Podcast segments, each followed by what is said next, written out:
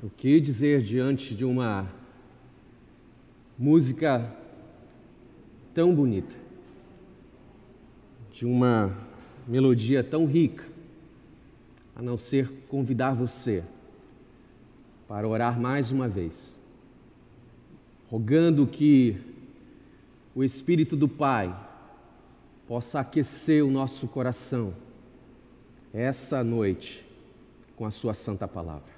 Vamos orar. Paizinho, obrigado, Deus. Obrigado pelos louvores que de alguma forma inspiraram nosso coração.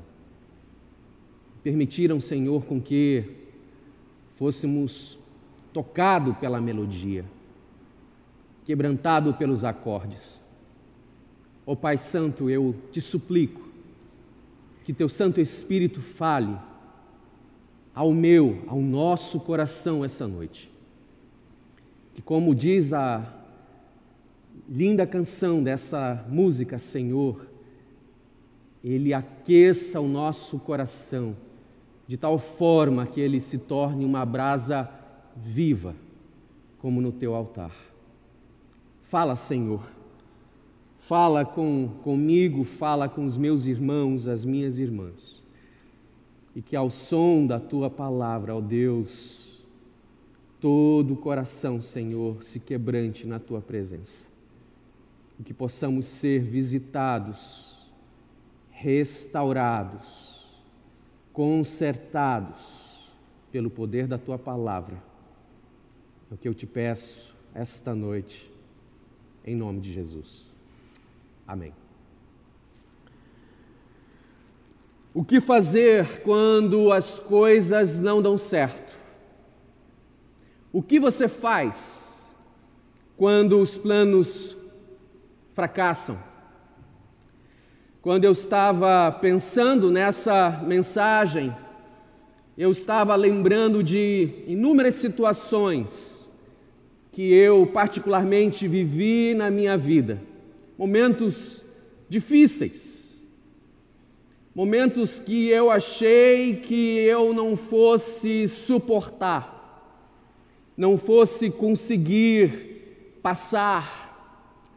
Um desses momentos difíceis, ele aconteceu em 2009, quando eu e minha família estávamos nos preparando para ir para um outro país. Estava tudo certo.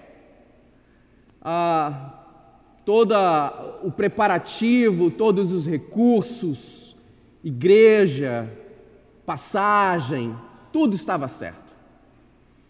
E aí, nos 45 do segundo tempo, alguma coisa inesperada aconteceu.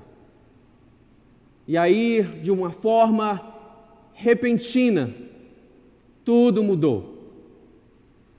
Ficamos é, desconsolados com toda aquela situação, porque nós tínhamos colocado ali todas as nossas forças, todo o planejamento, era o projeto de um ano de vida. Um ano. E de repente, agora nós não sabíamos mais o que fazer. Por isso eu queria essa noite compartilhar contigo o texto que falou muito ao meu coração enquanto eu pensava sobre esta mensagem. Atos capítulo 16, a partir do versículo 5. Você pode acompanhar aí na sua, na sua casa, na sua Bíblia. E diz assim o texto sagrado: Assim, as igrejas eram fortalecidas na fé e cresciam em número a cada dia. Paulo e seus companheiros viajaram pela região da Frígia uh, e da Galácia, tendo sido impedidos pelo Espírito Santo de pregar a palavra na província da Ásia. Quando chegaram à fronteira da Mísia, tentaram entrar na Bitínia, mas o Espírito de Jesus os impediu. Então contornaram a Mísia e desceram a Troade.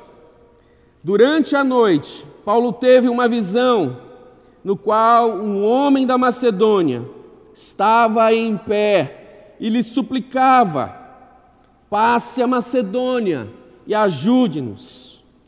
Depois que Paulo teve essa visão, preparamos-nos imediatamente para partir para a Macedônia, concluindo que Deus nos tinha chamado para ali, para ali pregar o Evangelho. Assim as igrejas eram fortalecidas na fé e cresciam em número cada dia. O que fazer quando os planos não dão certo? O que fazer quando os planos fracassam? O que fazer quando as expectativas do coração não se concretizam? O que fazer quando nós falhamos? Em Atos, no texto aqui 16 que nós acabamos de ler, nós encontramos um pouco disso. Antes de passarmos ao texto propriamente dito, eu preciso lembrar você que um dos objetivos aqui do autor de Atos, Lucas, é nos lembrar que Deus está no controle de todas as coisas. Quando você lê este livro, sem sombra de dúvida, você vai perceber que Deus está no controle do macro-universo e Ele também está no controle de todos os detalhes da sua vida e da minha vida todos os dias. No texto que lemos, Paulo e a sua equipe, eles estavam na segunda viagem missionária. Ou seja, eles se encontravam aqui no ápice do seu ministério. É, Paulo ele já tinha adquirido um bom, uma, uma boa experiência na primeira viagem missionária, ele havia adquirido um bom conhecimento, ele tinha uma boa motivação, ele tinha uma equipe extremamente capaz e hábil para lidar com os desafios que estavam diante deles, e diversas igrejas até aquele momento já haviam então assim uh, sido plantadas por ele. E é isso que nós lemos no verso 5 que as igrejas eram fortalecidas na fé e dia a dia aumentavam em número. Eram dias bons, dias favoráveis, dias de ânimo, de entusiasmo na obra missionária. Eles estavam vivendo a plenitude dos bons frutos de um trabalho que foi feito ali na primeira viagem missionária. E quando nós estamos fazendo algo é, que está dando certo, nós pensamos exatamente como eles, nós queremos expandir, nós queremos alargar as fronteiras, queremos investir em novos projetos, é, é, sonhar novos sonhos. E foi isso exatamente que aconteceu com o apóstolo Paulo. Talvez em seu coração ele tenha pensado: estamos plantando igrejas, as pessoas têm se convertido, nós trabalhamos bem em equipe, existe uma boa sintonia entre nós o Evangelho está sendo pregado e ele está sendo espalhado. Então eu creio que esse é o melhor momento para nós expandirmos a obra e nós precisamos ir para uma outra direção. Precisamos ir para a Ásia. É assim que nós agimos, queridos. Quando as coisas estão indo bem nas nossas vidas, não é mesmo? Nós começamos a projetar, a sonhar, a planejar as etapas, a nos organizar financeiramente. É o curso natural das coisas. Paulo então decide a evangelizar a Ásia. A sua intenção aqui é anunciar o Evangelho a uma vasta região aonde ainda não havia sido alcançada. Quem se oporia a uma missão tão nobre e uma região tão carente como aquela? Quem faria isso? E a resposta que nós temos para isso está no próprio texto. Deus se opôs. Deus se opôs. Versículo 6 diz que eles foram impedidos pelo Espírito Santo de pregar a palavra na Ásia. Esse texto aqui, ele é singular em toda a palavra de Deus. Pois aqueles missionários antes cheio de motivação de Deus, cheio daquela empolgação santa ministerial, que querem ir para a Ásia pregar o Evangelho, queriam falar de Jesus. E aí o que, que acontece? Duas vezes, não uma, mas duas vezes, o texto diz que eles foram impedidos por Deus. Essa é uma narrativa, eu diria, repleta de acontecimentos inesperados, fracassos, eu diria, mudanças de rota. Em uma perspectiva humana, foi uma viagem turbulenta, desafiadora, uma viagem frustrante. Na providência de Deus, o Evangelho foi pregado, pessoas foram transformadas e ali nasceu também uma igreja. E essa igreja, em que em meio a tantas lutas, nasceu em Filipe, ela também enviou como missionário Epafrodito, esta igreja que nasceu em meio a tantas lutas e a tantas frustrações, ela também foi a igreja que se associou ministerialmente a Paulo, inclusive é, é, ajudando ele financeiramente. Esta também foi a igreja que recebeu a epístola aos Filipenses, epístola essa que edifica toda a igreja de Cristo ao longo dos séculos. Mas o que fazer quando os planos fracassam? Quando eles não dão certo? E há aqui pelo menos três lições que eu penso que são lições claras que nós podemos aprender nestas, nesta narrativa de como podemos lidar com a frustração. Primeira lição: ande na vontade de Deus e esteja atento à sua direção. Como fica evidente no texto exposto, a cidade de Filipe não era o lugar aonde Paulo e Silas é, estavam planejando ir.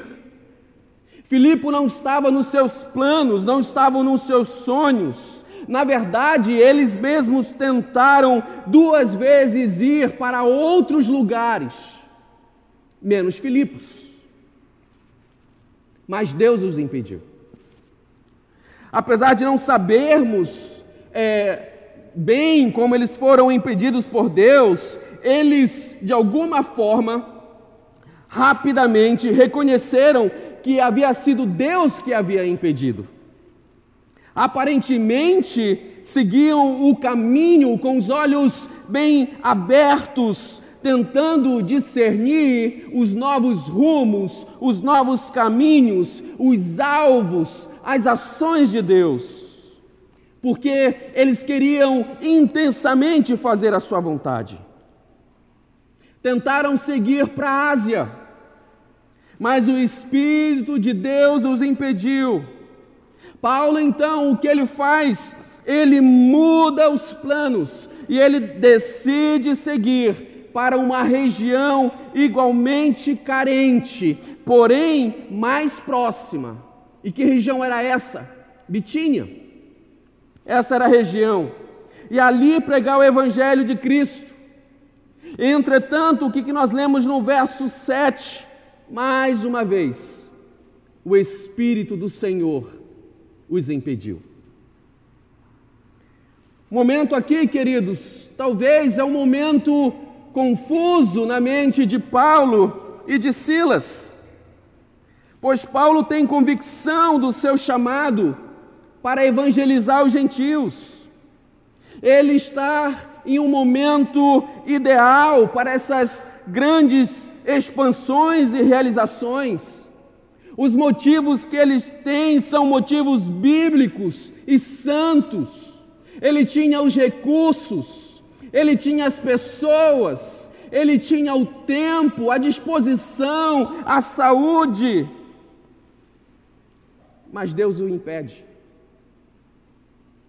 Deus o impede. O que, que eles fazem?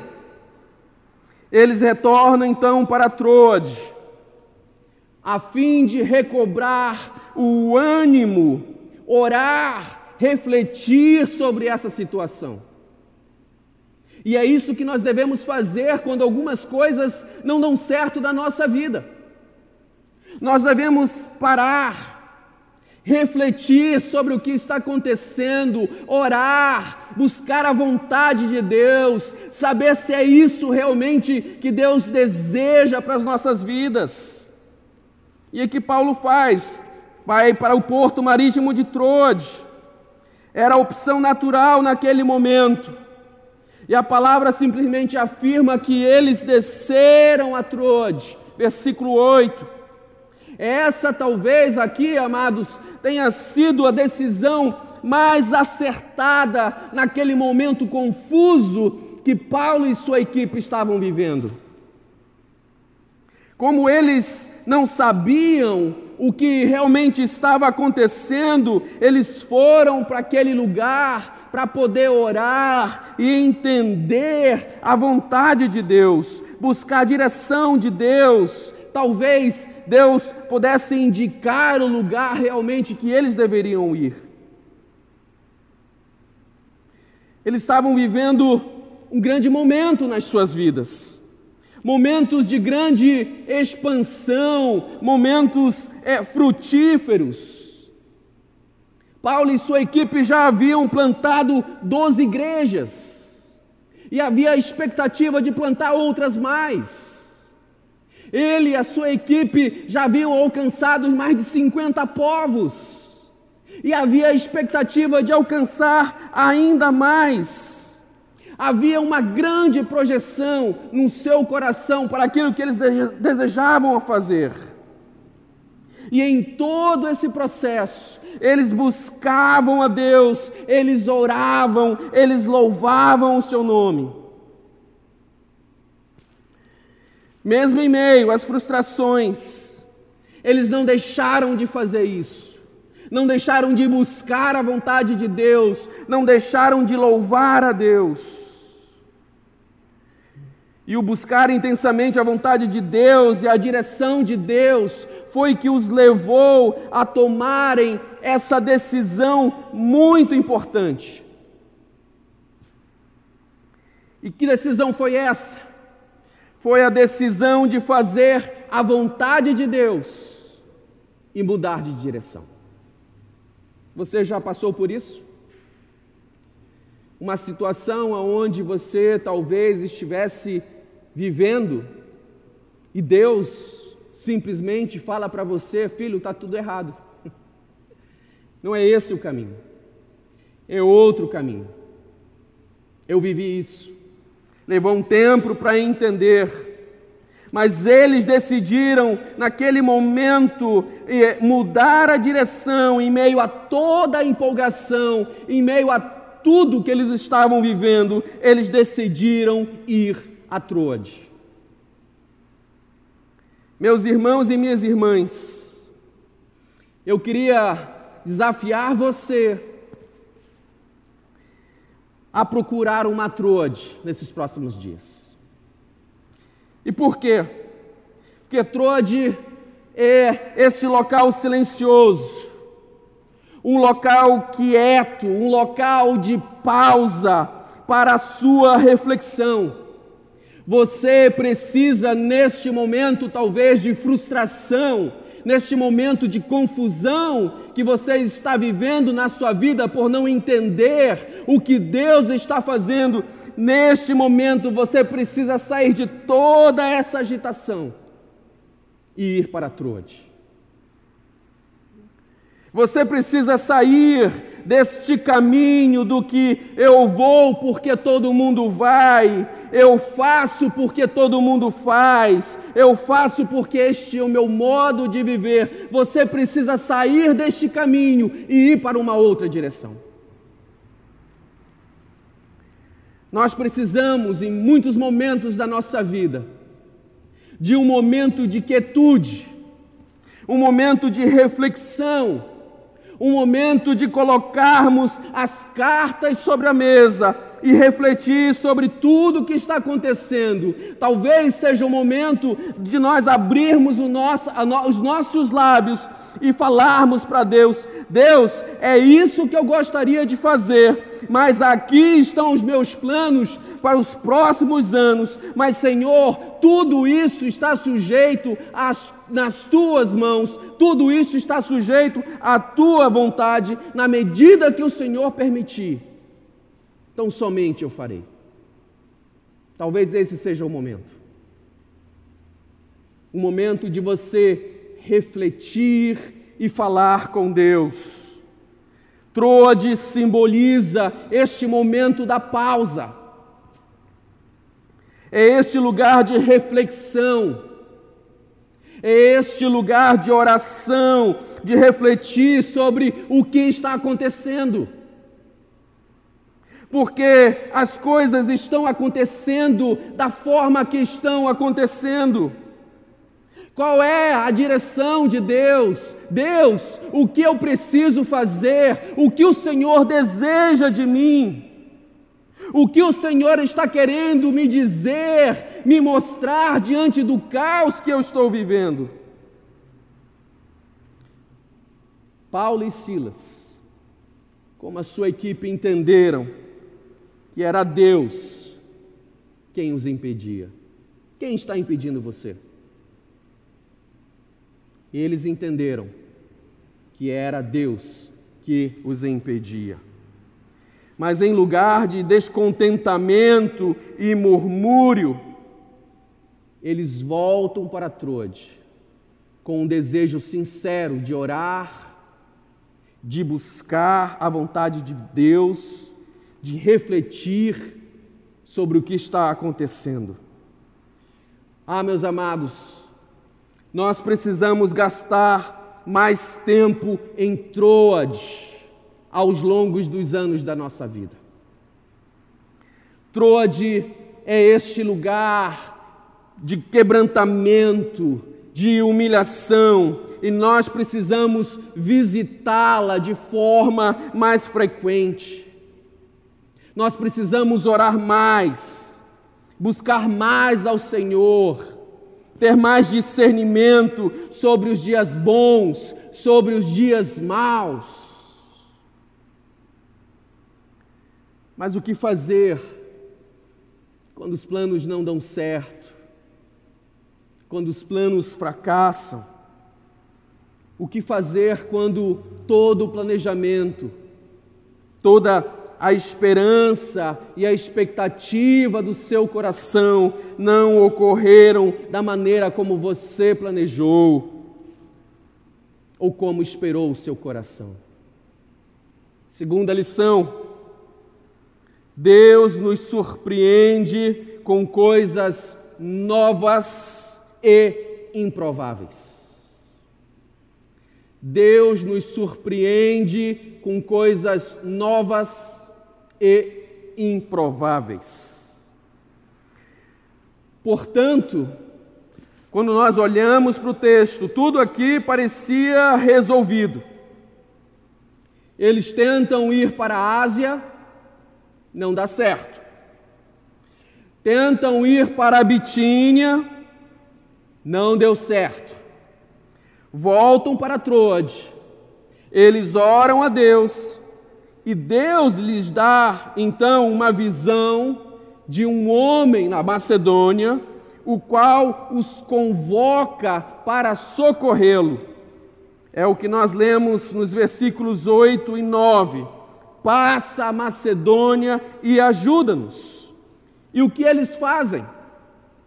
Imediatamente eles partem para lá. Então, parecia tudo resolvido. A Macedônia, queridos, ela ficava aproximadamente dois dias de viagem da onde se encontrava Paulo e a sua equipe. No versículo 11, eles navegam de Troade em direção à Macedônia, sendo ali Filipos a primeira cidade da Macedônia aonde eles chegam. O objetivo deles ao chegar naquela cidade estava bem claro, havia um plano, pois esse plano havia sido revelado pelo próprio Deus em uma visão. Eles estavam ali, naquele lugar, à procura de um homem na Macedônia. Já na cidade de Filipos, eles então permanecem ali alguns dias eles estavam, eu diria, à procura daquela visão, à procura daquele varão, daquele homem da visão. Eles resolvem então sair da cidade, eles se retiram e vão junto ao rio, a um lugar calmo para orarem. E aí, quando eles chegam lá, eles se deparam com um grupo de pessoas. E como missionários que eram, o que, que eles fazem? Eles pregam a palavra. E aí algo acontece. Uma pessoa dentre este grupo a qual eles pregaram entregou a sua vida a Jesus. Mas não é o homem, é uma mulher. Não era de Filipos, era de Tiatira. Quem era? Lídia. Era Lídia. Uma jovem, provavelmente solteira, comerciante de púrpura, que tinha vindo de uma outra região para fazer negócios ali na cidade de Filipe. E naquela época, a, a, a púrpura, eu diria assim, estava na moda tinha um grande valor comercial, era um produto que se usava para atingir tecidos. Lídia, para muitos ali da sua época, aos olhos humanos, talvez fosse a pessoa menos improvável naquele momento de busca àquele homem da Macedônia. Mas Lídia tinha muitos valores. Ela, ela, ela era hospitaleira. E ela então os convida a, a, a, a Paulo e a sua equipe a eles repousarem na sua casa. E quando ela recebe ali, ela apresenta a sua família a esta equipe, e aí o que acontece? Ali o evangelho também é proclamado. E toda a família de Lídia são transformados pelo Senhor, pois foi o próprio Senhor que abriu o coração de Lídia, como também o coração dos seus familiares. Lídia era essa pessoa agregadora também, pois na casa, na sua casa ali em Filipos, foi o lugar aonde surgiu a primeira igreja na Europa. E foi em meio de desencontros, onde as coisas não estavam dando certo e estavam confusas, em meio aos planos frustrados, e é em meio de tudo isso, meus amados, que Deus manifestou ali e nasceu ali uma igreja que foi tão importante naquela região como ao ministério de Paulo as coisas parecem meio confusas. Parece não estar dando muito certo aqui. A visão parece que não está batendo, tem algo errado naquilo. Uma mulher, não um homem, é de Tiatira, não é de Filipos, é quem se converte a Deus. E aí, eles continuam. Nesse meio tempo, as coisas ficam ainda um pouco mais confusas. Quando a gente acha que vai haver uma folga, né? Que as coisas vão melhorar, você já viveu isso? A gente acha que às vezes não pode ficar pior. Em muitos movimentos nós somos surpreendidos. Foi assim que aconteceu com eles.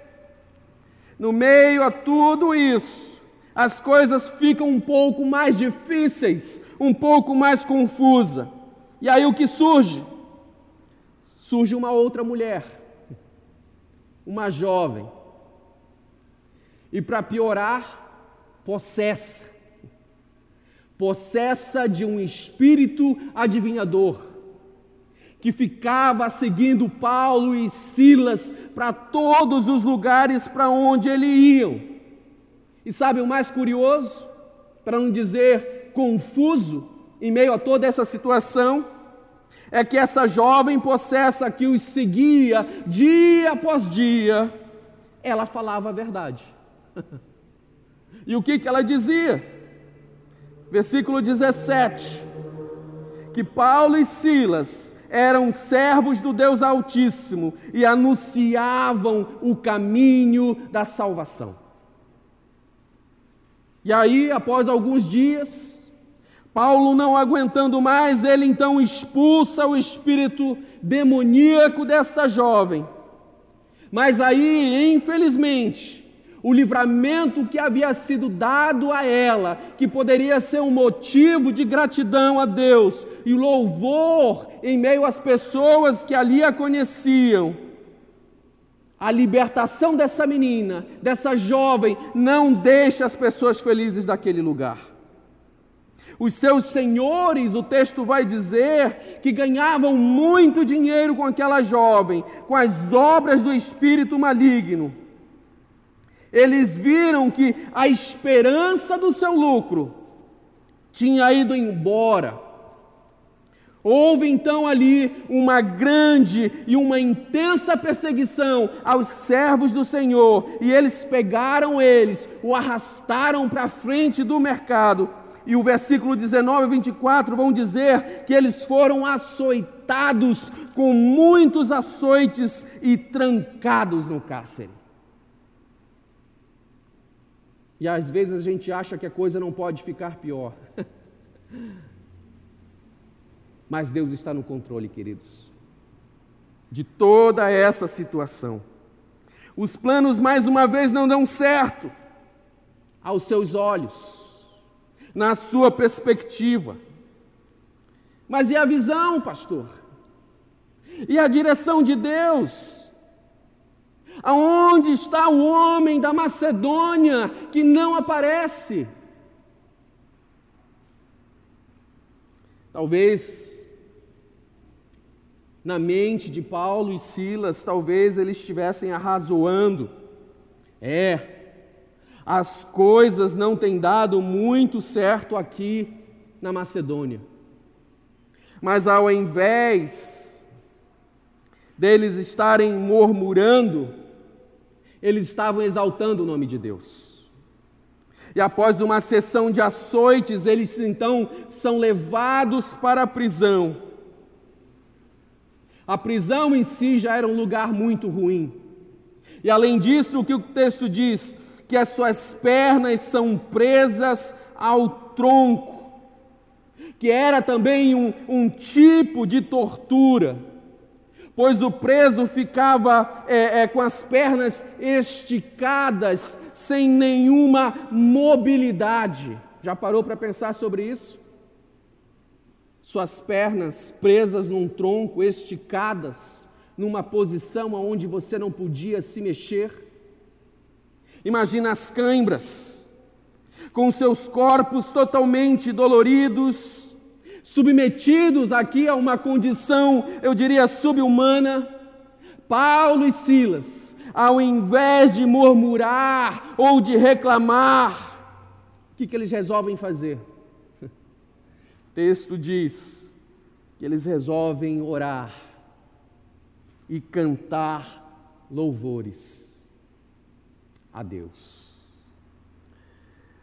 Talvez naquele momento eles estivessem com dor, com fome, com sede, talvez um pouco confusos, ou quem sabe até mesmo frustrados, mas os seus corações estavam voltados a Deus e eles inundaram aquele ambiente hostil, insalubre, eles inundaram com os louvores ao Senhor, com cânticos espirituais. Foi isso que eles fizeram. Existe aí um, uma frase que as pessoas falam que quem canta os males espanta. Você imagina quando a gente louva a Deus cânticos espirituais. Na prisão, então, enquanto eles louvavam a Deus, o que, que Deus fez? Deus enviou um grande terremoto. E esse terremoto, queridos, ele abriu o cárcere, conduzindo então o carcereiro que ali estava a se converter a Cristo com toda a sua família versículos do 25 ao 32, você vai ver isso. Por fim, amados, Paulo e Silas, eles foram libertos e voltaram para a casa de Lídia, onde, vendo os irmãos, os confortaram. Versículo 40. Havia ali, amados, uma igreja estabelecida. Eu acho isso tudo fascinante.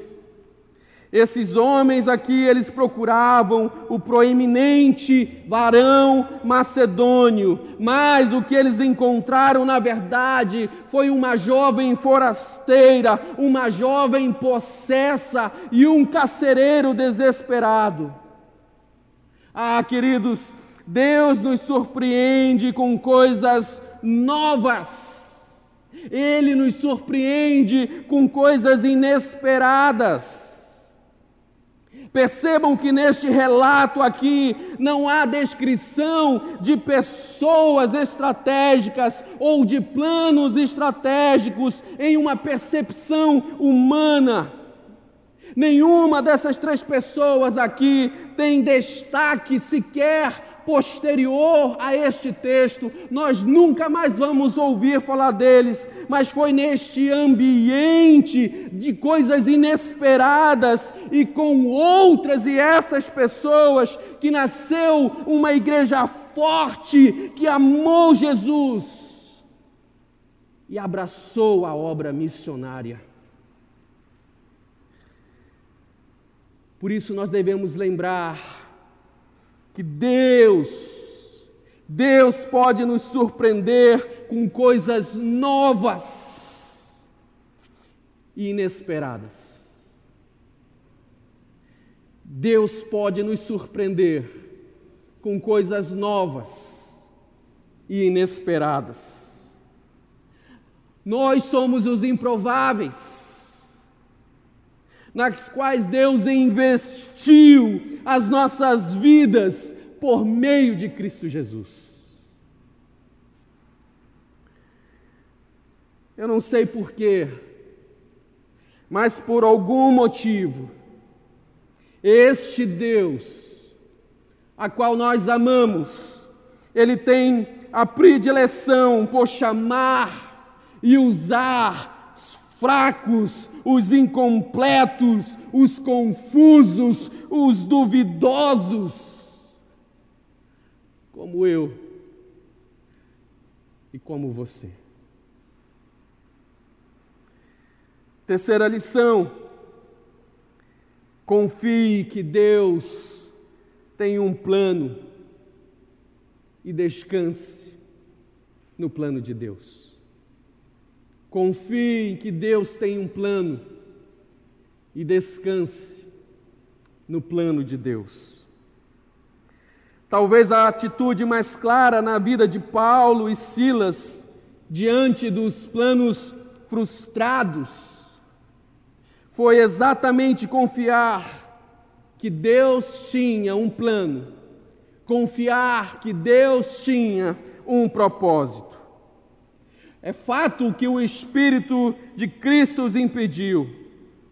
Nós não sabemos como isso aconteceu, se foi de uma maneira natural, nós não sabemos se as portas se fecharam aonde eles estavam, ou se não havia barco para eles poderem navegar para a Ásia, ou se não havia recursos, mas é fato consumado, queridos, que o Espírito de Cristo os impediu. É certo que eles entenderam que era Deus Deus que estava impedindo.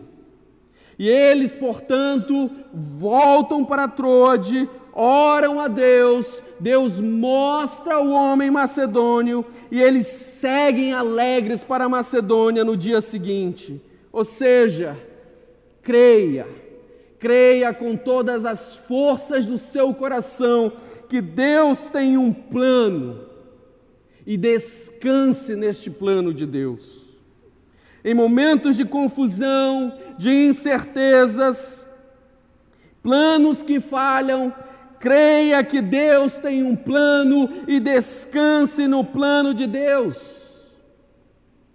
O descanso, queridos, é fruto da fé.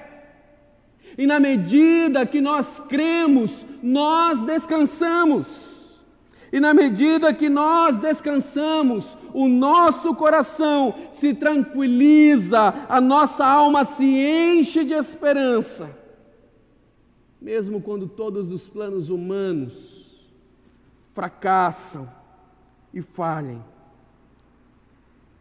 Isso porque todos nós temos dias bons, como também temos dias maus. Talvez nesse momento de culto, há pessoas vivendo dias bons, como também pode haver pessoas vivendo os dias maus. Há dias de boa saúde, mas há dias também de enfermidade, há dias de certeza, mas há dias também de dúvidas.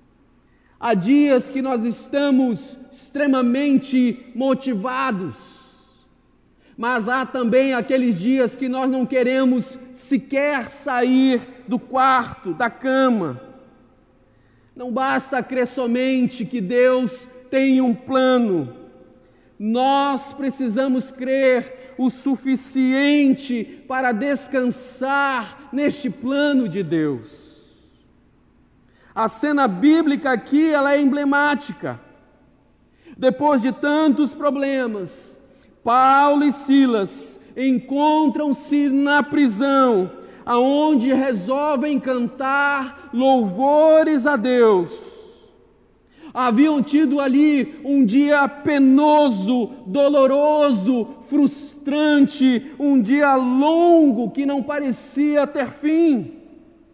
Haviam apanhado em praça pública, estavam trancados na prisão, com seus pés presos no tronco, eles não tinham garantias nenhuma para saber se seriam soltos ou quando seriam soltos. Era meia-noite. E esses homens, então, em lugar de desespero, eles começam a louvar a Deus. Eu fico imaginando que músicas seriam aquelas. O que que eles estavam dizendo para Deus? Talvez se fosse nos dias de hoje, eles poderiam estar cantando a canção última que nós cantamos aqui. A voz de Deus que aquece o nosso coração e nos traz de volta a razão. Houve adoração, pois passaram a cantar louvores a Deus. Amados, na medida que cremos que Deus tem um plano, nós descansamos nos planos de Deus. Nós precisamos fazer isso.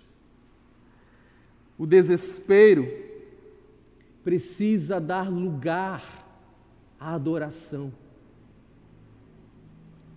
Você não sabe o que fazer? Adore ao Senhor. Se curve, se dobre caia de joelhos aonde você está, talvez nesse momento, e louve o Senhor com toda a força do seu coração. Eu gostaria de falar com você que me assiste nesse momento. Se você estiver vivendo este, este caos nesse momento, talvez aquele caos público, aonde as pessoas sabem o que você está passando, está vivendo, experimentando na sua vida. Ou talvez aquele caos mais íntimo, aonde ninguém sabe o que está acontecendo. Aliás, as pessoas acham que você está muito bem, obrigado. Seja qual for o caos, íntimo ou particular, eu convido você a adorar o Senhor, a fazer o que Paulo e Silas fizeram. Eu encorajo você a crer na palavra de Deus, a crer o que esta palavra diz, como o profeta Jeremias no capítulo 29, 11, aonde ele mesmo diz: Palavra do Senhor porque sou eu que conheço os planos que tenho para você. O Senhor é o que conhece os planos que tem para você. Diz ele, planos de fazê-lo prosperar e não é, e não de lhes causar dano. Planos de dar-lhes esperança. Planos de dar-lhes futuro. Meu irmão e minha irmã, o caos não é o momento para o desespero, mas o caos é o momento para adoração.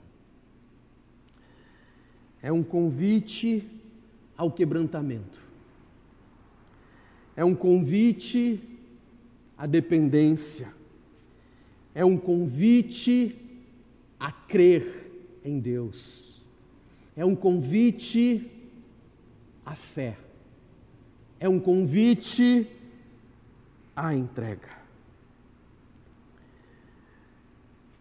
Diante de todo o caos vivido por esses dois homens, eles tiveram que fazer uma escolha entre o desespero e a adoração. E eu louvo a Deus pela vida deles, porque eles escolheram a adoração. É na adoração que o terremoto acontece e nós somos libertos. É na adoração que o carcereiro se converte e toda a sua família, assim como ele, são batizados. É na adoração que eles reconhecem o propósito de Deus para estarem ali naquela cidade, em Filipos. É na adoração que eles saem da prisão e é no retorno à casa de Lídia que eles encontram ali a igreja do nosso Senhor Jesus. É na adoração, amados, que nós vemos o significado da vida assim também como os propósitos de Deus. Feche seus olhos. Eu quero orar por você. Eu sei que os dias não têm sido fáceis. Bem, na verdade, têm sido os dias bem desafiadores. Mas eu quero orar por você, para que Deus continue te fortalecendo, fortalecendo a tua fé, para que no momento que você começar a adorar, um terremoto espiritual aconteça na sua vida e você possa ser liberto de todas as dúvidas, de toda a confusão. Vamos orar.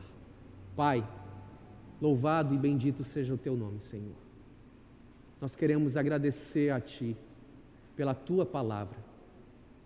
Obrigado porque o Senhor permitiu com que Paulo, Silas e a sua equipe vivessem toda essa narrativa na vida deles, Senhor.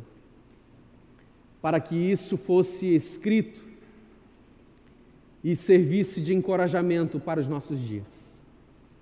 Eu oro, Senhor, pela vida dos meus irmãos, das minhas irmãs. Oro para que o Senhor continue fortalecendo a fé deles, Senhor. Oro, Senhor, para que no momento aonde eles não souberem o que fazer, o que dizer, eu oro para que o coração deles, assim como os seus lábios, sejam cheios do teu louvor, de cânticos espirituais. E que enquanto eles louvam e adoram ao Senhor, todos os teus propósitos, Senhor, possam ser revelados aos seus corações. Visita, Senhor, os meus irmãos, as minhas irmãs. Visita a nossa igreja, Senhor. São tempos novos, desafiadores. Quantas vezes, Senhor, nós não sentimos tão impotentes diante de todas as coisas novas que estamos vivendo nesses últimos dias. Mas nos ajuda, Senhor, a cumprir a tua vontade a confiar no teu plano, Senhor, e a saber que o Senhor tem coisas novas para nós e que o Senhor usa as coisas inesperadas, para nos abençoar. Fica conosco, Senhor, e que o amor de Deus, o Pai, a graça do nosso Senhor Jesus Cristo, e a consolação do seu doce Espírito seja conosco, com, esta igreja e com todo o povo de Deus em toda a terra. Amém.